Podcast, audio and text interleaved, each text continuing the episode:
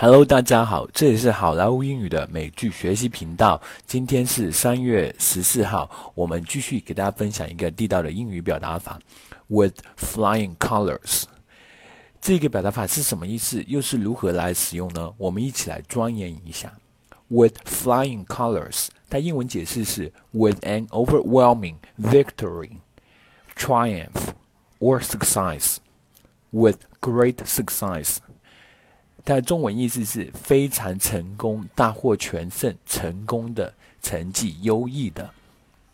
好的，接下来我们一起来看一看例句，学习如何在口语和书面当中来使用这么一个表达法。例句 Number one：Mom bought me a bike as a gift as I had come through the graduation exams with flying colors。因为我在毕业考试当中各科成绩优异。妈妈给我买了一辆自行单车作为礼物。Number two, she took her university entrance examination in December and passed with flying colors.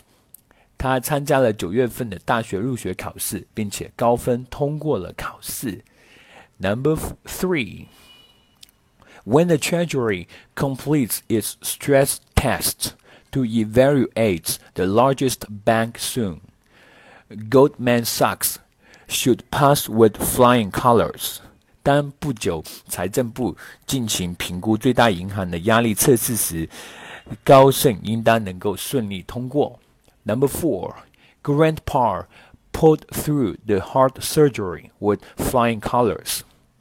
祖父的心脏手术非常成功，他顺利度过了危险。Number five.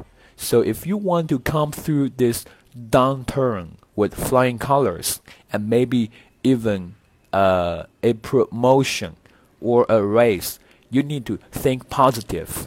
所以，如果你想要成功的度过这段低迷的时期，甚至得到晋升或者加薪，那你就需要开始积极的思考了。